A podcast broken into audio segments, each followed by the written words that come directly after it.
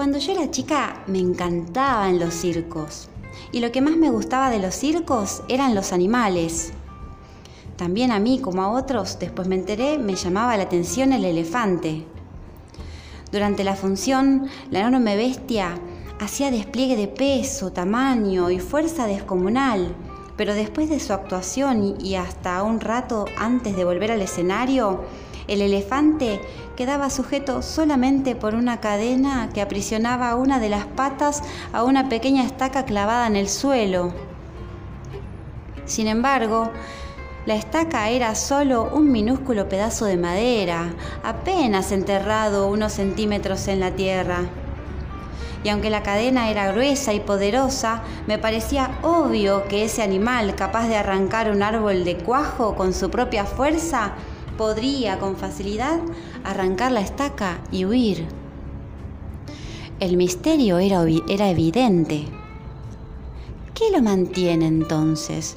¿Por qué no huye? Cuando tenía cinco o seis años, yo todavía confiaba en la sabiduría de los grandes. Pregunté entonces a algún maestro, algún padre o algún tío por el misterio del elefante. Alguno de ellos me explicó que el elefante no se escapaba porque estaba amaestrado. Hice entonces la pregunta obvia. Si está amaestrado, ¿por qué lo encadenan? No recuerdo haber recibido ninguna respuesta coherente. Con el tiempo me olvidé del misterio del elefante y la estaca y solo lo recordaba cuando me encontraba con otros que también se, habían hecho la misma pregunta. Hace algunos años descubrí que por suerte, para mí, alguien había sido lo bastante sabio como para encontrar la respuesta.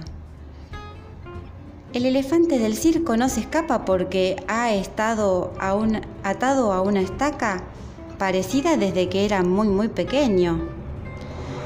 Cerré los ojos y me imaginé al pequeño recién nacido sujeto a la estaca. Estoy segura de que aquel momento el elefantito empujó, tiró y sudó tratando de soltarse, y a pesar de todo su esfuerzo, no pudo.